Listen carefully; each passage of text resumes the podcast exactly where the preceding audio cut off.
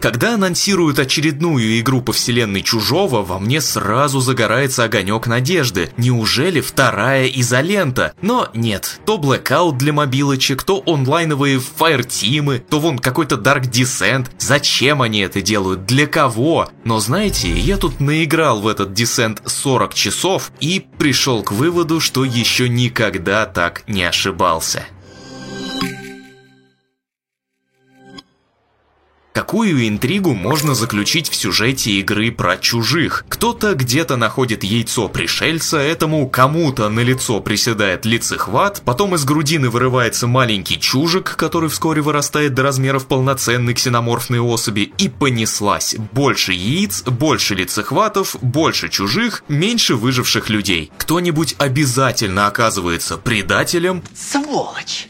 Скотина! И во всем, конечно же, по итогу виновата зловредная корпорация Вейланд Ютани, которая чхать хотела на простых работяг, ибо главное для нее это бабки и репутация. И пытаться подавать что-либо из этого за неожиданный поворот после всех вышедших фильмов и игр, ну вообще-то дурной тон, а потому разработчики Aliens Dark Descent врубили фантазию на полную и принялись творить новую историю чужих.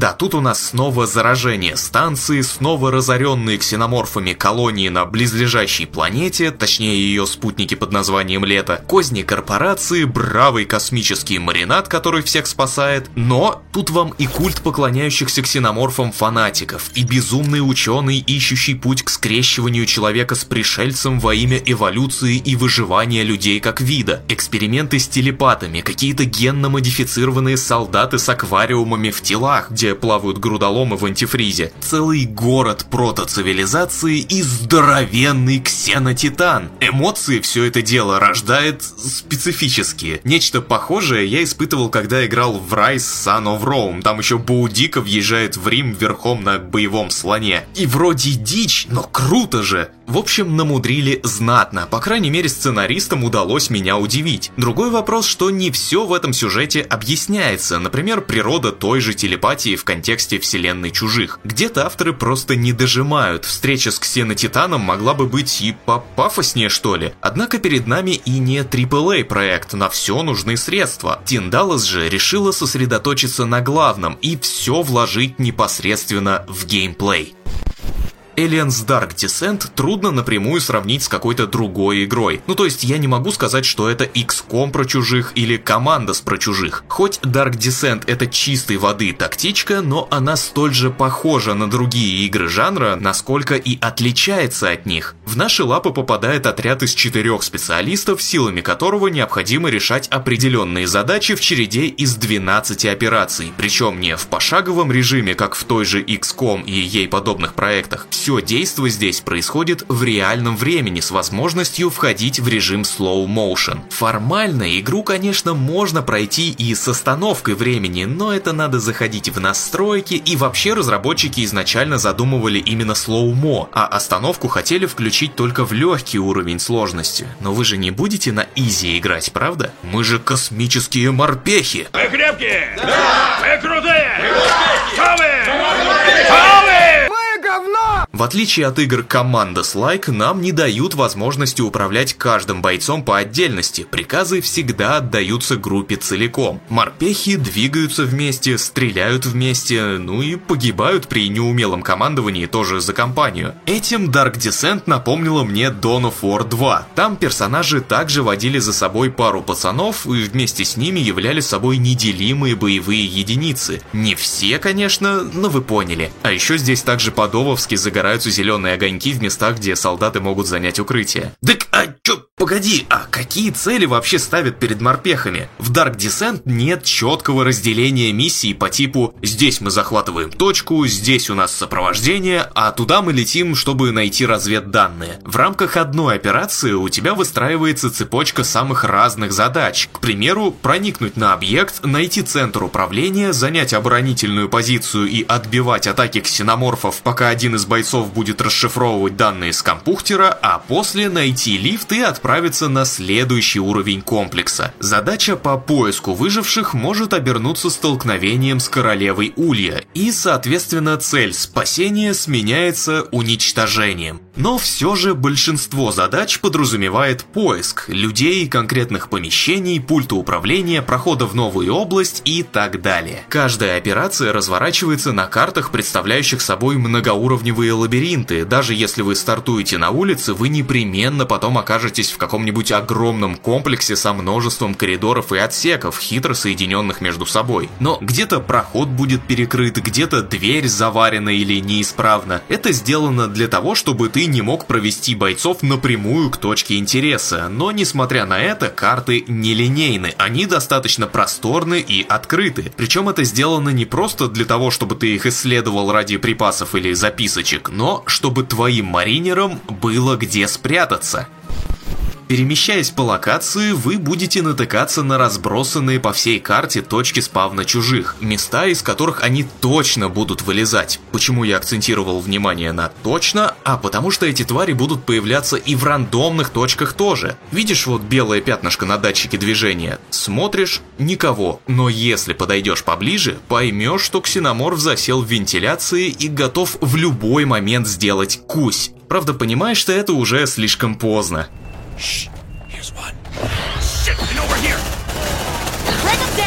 Но если не подходить, он через какое-то время просто обидится и уползет. И вот появляются пришельцы из этих дыр, начинают шнырять в случайном направлении, исследуя каждую незапертую комнату или закоулок, а тебе приходится в это время где-то прятаться и обходить их, маневрируя по коридорам так, чтобы не попадаться монстрам на глаза. Посматривать на датчик движения необходимо постоянно, он станет твоим лучшим другом на всю игру. Чужие не только патрулируют округу, они также реагируют на шум. Порой, чтобы организовать себе проход, необходимо взрывать баррикады или стены. Естественно, чужики тут же прибегут посмотреть, что случилось. Кроме них на уровнях еще встречаются поехавшие культисты с палками и винтовками, а позже появляются и команда с Вейланд Ютани. Стычки с ними особых эмоций уже не вызывают. Это обычные пострелушки с укрытиями, не более. С пришельцами же все и сложнее, и интереснее. Один ксеноморф отряду морпехов не страшен, а вот стая – это уже другое дело. Без подготовки весьма непросто удерживать волну тварей на расстоянии. Ну а если подпустить близко пару-тройку хвостатых, о, мало того, что когтями по щам надают, так еще и кислотой обольют, суки. Всякий раз, когда ты открываешь стрельбу по чужому или находишься в его поле зрения слишком долго, активируется фаза преследования, когда Улей узнает о присутствии людей и монстры начинают искать твой отряд более активно, стягиваясь к примерной области его дислокации. Когда полоска преследования пустеет, все хорошо, чужие отстали, отряд снова получает статус «скрыты», можно выдохнуть. А если ты будешь продолжать их отстреливать и всячески напрягать, в какой-то момент чужие разозлятся по-настоящему и напустят на тебя целую орду тварей. Или одного, но особенного ксеноморфа, крушителя или претарианца. Оба являются довольно толстыми, яростными, а следовательно и опасными противниками. Собственно, поэтому в Dark Descent и важно важен стелс. Даже если вы прямо уверены в своих силах, волна или крушитель могут застигнуть вас в невыгодной позиции, в таком случае без потерь не обойтись. Но и когда есть и уверенность, и хорошая позиция, у вас точно не будет вечного боезапаса. На старте каждой операции вам вручают небольшое количество обоим, рассчитанных на весь отряд. На уровнях можно найти дополнительные, но опять же, если постоянно стрелять и даже не пытаться в стелс, очень скоро бойцы закинут свои импульсные винтовки за спины и возьмутся за пистолеты. Пусть запас пулек у вспомогательного оружия не ограничен, но отбиваться с ним весьма весьма и весьма трудно. Трудно, но не невозможно. Отряду всегда доступны спецспособности, даруемые определенным типом дополнительного вооружения. И я вот чаще всего применял выстрелы из гранатомета, который накрывает целую область. Дробовик вот тоже вещь убойная, он прям смачно так располовинивает мерзких ксеносов. Ну и мины я тоже щедро так засеивал. Подобные вещи какого-то ограничения не имеют. Расходуются лишь так называемые очки команды, но они восстанавливаются автоматически. Помимо этого, морпехи носят с собой запас аптечек, стационарные турели и инструменты. С первыми двумя пояснять, думаю, не надо, а вот инструменты – вещь особенная. Они понадобятся, когда ваш хакер будет взламывать закрытую дверь, или если вам придется что-то починить, к примеру, дрона, который будет летать с персонажем класса техник. Но самое главное, инструменты нужны, чтобы запаивать двери, а это потребуется не только для того, чтобы задержать чужих, именно задержать, ведь они могут проломить себе проход, но и чтобы члены отряда могли почувствовать себя в безопасности. Самой интересной фичей Valiant's Dark Descent является механика стресса. Когда морпехи сражаются или находятся в фазе преследования, они вообще-то сильно переживают. Показатель стресса растет, и всякий раз перешагивая отметку в 100%, он переходит на следующий уровень, а боец получает случайный штраф. У него может снизиться точность, храбрость или у отряда уменьшится максимальный запас очков команды. И вот для того, чтобы этого не произошло, нужно найти помещение, где морпехи могли бы, скажем так, снять стресс, заварить в нем все двери, нажать отдых, экран потемнеет. И таким образом можно за раз снять 100 единиц стресса. Но коли не хватает инструментов или подходящий отсек слишком далеко, можно накачать морпехов колесами, используя аптечки. Мне вот было интересно, что произойдет, если стресс достигнет максимального третьего уровня. Я с самого начала игры старался не допускать этого, но в какой-то момент оно произошло само собой. И к моему счастью, хотя и в каком-то смысле разочарованию, боец не убежал в панике, не поехал кукухой, а просто получил очередной штраф. По крайней мере, я так думал до того, как закончилась операция. И тут мы плавно переходим ко второму слою Aliens Dark Descent. Миссии это лишь часть игры, да, часть массивная, самая большая, но не единственная. Ведь где-то, когда-то же вы должны давать своему спецназу полноценный отдых, тренировать его, раздавать роли, менять снаряжение и прорабатывать психологические травмы. При переходе на новый уровень стресса морпех помимо штрафа получает также и особого рода увечья, которые при накоплении преобразуются в различные фобии и душевные раны. Вот у меня бедный Глеб то депрессию словит, то приграничное расстройство. Ебануться, блядь, это, блядь. Благо, проработка и избавление бойцов от таких недугов займет у врача на корабле морпехов Атаго не месяцы или даже годы, а всего несколько дней. Правда, для того, чтобы отправить бойца в блок психиатрии, необходимо сперва вылечить его от травм физических, и это добавляет еще несколько дней в копилку восстановления. Кроме того, персонажи устают и получают в статус соответствующий эффект, что делает их участие в следующей миссии невозможным, пока они не отдохнут, а отдых это еще пара дней. И пока вы сидите и перд... э, крутите дни, на планете растет уровень заражения чужими, отражающий то, как много врагов на вас будут вываливать в последующих операциях. Но что делать, если твоя бравая четверка отлеживается в госпитале? Взять других морпехов? Come on, team!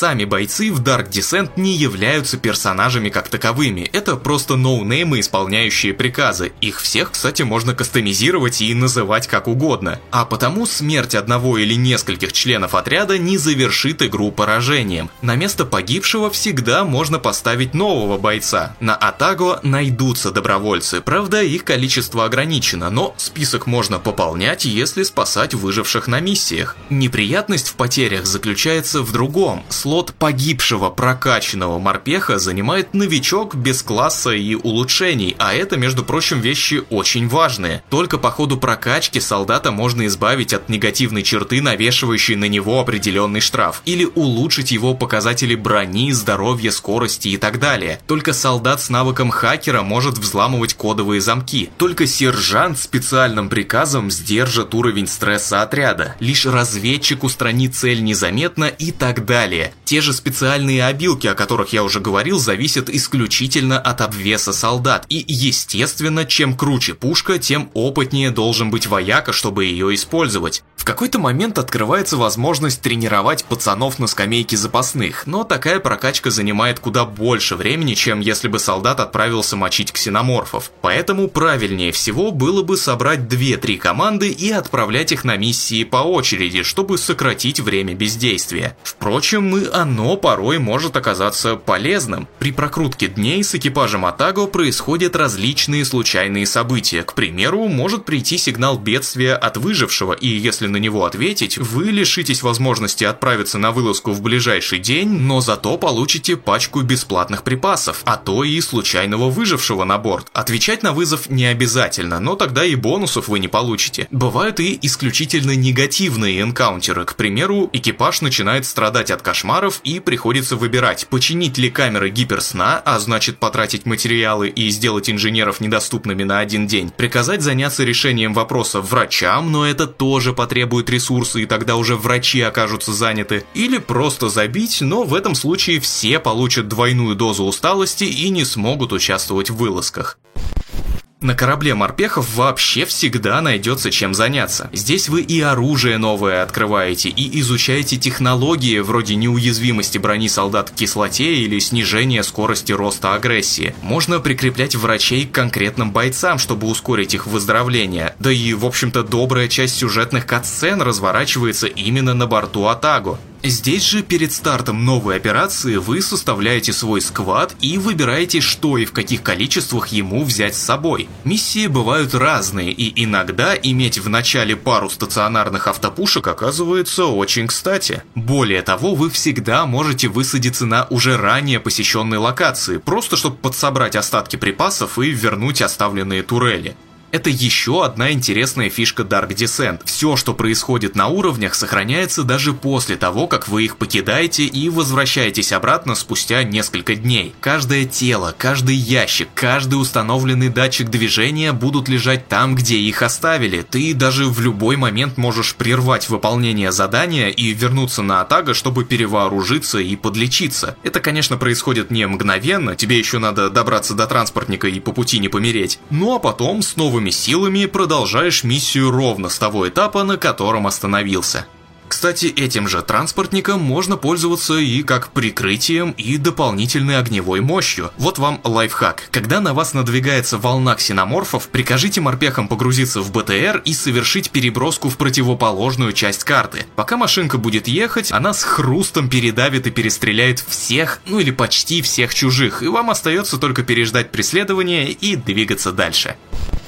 Перечислил я очень много, и то не все. В Aliens Dark Descent полно различных интересных механик, в которых можно было бы просто утонуть, если бы на тебя вываливали все и сразу на старте игры. Но нет, эти вещи становятся доступны постепенно, шаг за шагом, и ты практически до самого конца не перестаешь обнаруживать что-то новое, пробовать какие-то свежие штуки, экспериментировать с вооружением, способностями и прочим. Я вот не сказал, что морпехи теряют сознание, впадают в кому, им надо на голову может запрыгнуть лицехват, которого не снять, если вы не изучили соответствующую технологию. Твои бойцы могут носить раненых на плечах. Я не переставал удивляться обилию подобных моментов.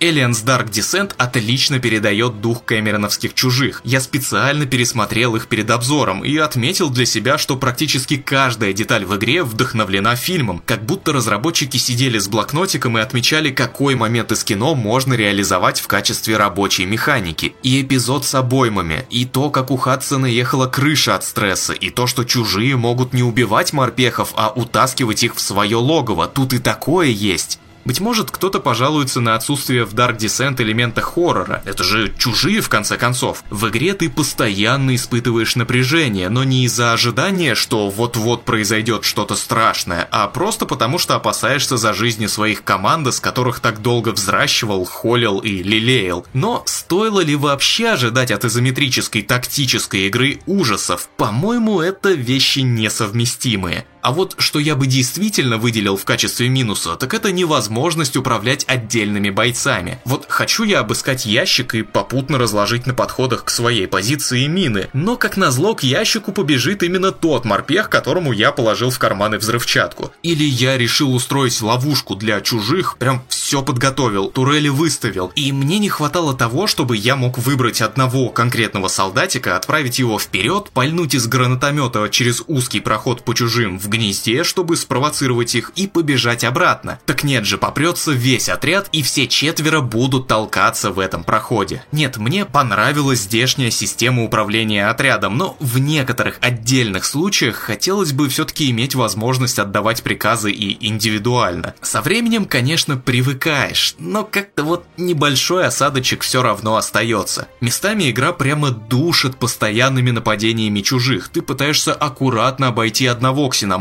другого, но тут же из-за поворота появляется третий и поднимает тревогу. Тебя зажимают в каком-нибудь ссаном коридоре и просто рвут морпехов на части. Да, матерился я в паре миссий прям знатно. И финал, на мой взгляд, получился каким-то совсем уж слабоватым. Пройдете, поймете. Баги тоже никто не отменял. За все 40 часов мне попалось их не так уж и много, но местами они, конечно, раздражали. Морпех как-то раз замер на месте и не следовал за группой. Чужие однажды отказались штурмовать двери и просто уперлись в нее толпой. Ну и да, еще текстуры долго прогружаются в заставках. Порой смотришь и прям мыло мыльное.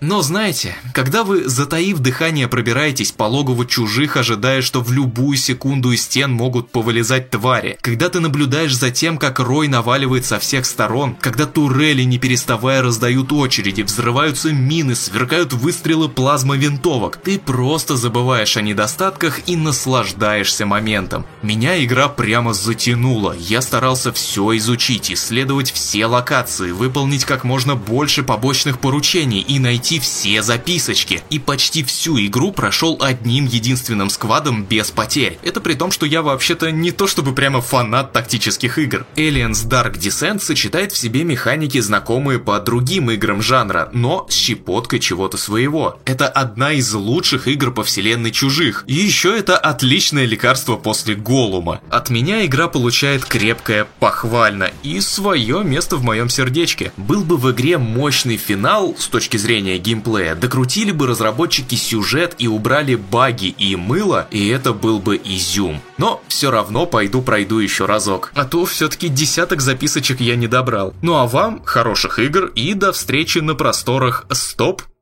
Гейм.